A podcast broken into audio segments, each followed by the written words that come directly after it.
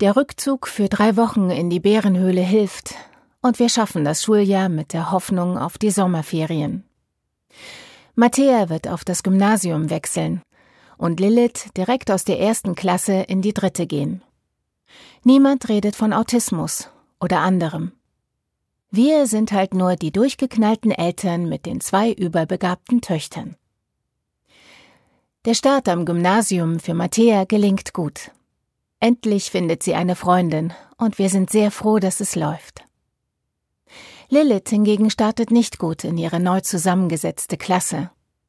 Sie ist nun mit Kindern in der Klasse, die mit Mattea eingeschult wurden, und das ist für die anderen schwer zu ertragen. Für Lilith hingegen ist das keine Kategorie, in der sie denkt. Sie versucht anzukommen, aber es gelingt nicht.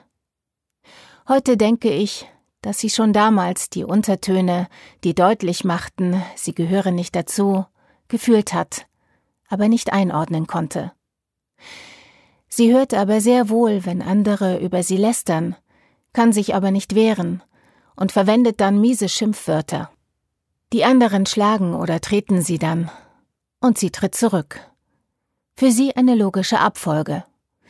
Für die Lehrerinnen nur der Beweis, dass sie unreif ist. Mittlerweile denke ich, dass unser Bärenmädchen schon damals hätte entdeckt werden können, wenn man mit uns gesprochen hätte. Stattdessen hat man erwartet, dass wir dem Kind sagen, dass es immer seine Wut zurückhalten muss, egal was die anderen machen. Haben wir auch. Leider. So hat Lilith gelernt, dass sie hilflos der Spielball der anderen Kinder ist, die sie nicht versteht. Warum machen die das? Hat sie uns oft gefragt, und wir hatten keine Antwort darauf. Inzwischen wissen wir, dass es wölfisch ist, diejenigen aus dem Rudel zu drängen, die dieses vermeintlich gefährden. Übrigens nicht selten unter Mithilfe angepasster Bärenkinder, die im Rudel nach Anerkennung suchen.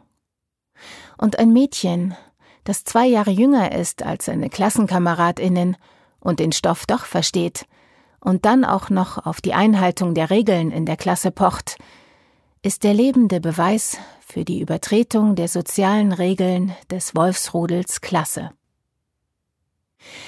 Lilith sucht nach Strukturen und versucht diese in der Einhaltung der Regeln zu finden, aber leider sind Regeln oft mit Ausnahmen versehen, und das erschließt sich ihr nicht wirklich.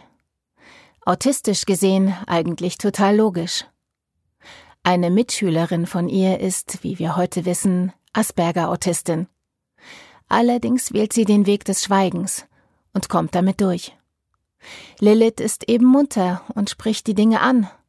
Das kommt nicht gut an. Während Lilith weiter gemobbt und ausgeschlossen wird, geht es Mattea besser.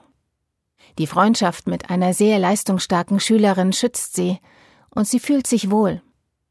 Das erste Mal wird sie zu einer Geburtstagsfeier eingeladen und ist richtig angekommen.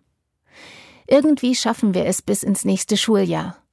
Tanken in den Ferien immer, ohne es zu wissen, in unserer Bärenhöhle Kraft.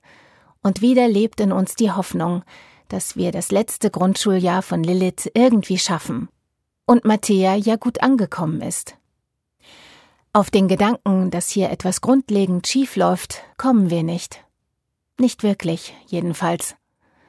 Wir wissen nur, dass die Probleme mit dem Eintritt in das Bildungssystem angefangen haben.